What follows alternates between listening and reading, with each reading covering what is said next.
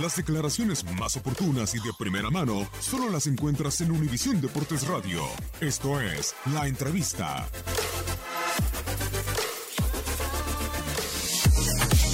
Yo creo que siempre será para el América un fracaso si no consigues ganar la liga, siempre, porque la exigencia de este club siempre es ganar.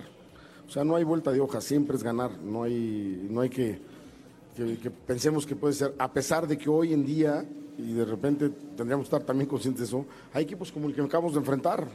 Tuviste la banca de ellos, igual que la nuestra. Entonces, sin, ninguna duda, la exigencia para el equipo América será ganar. Pero tenemos que ganarle a estos equipos, son importantes, Tigres, Monterrey, Cruz Azul.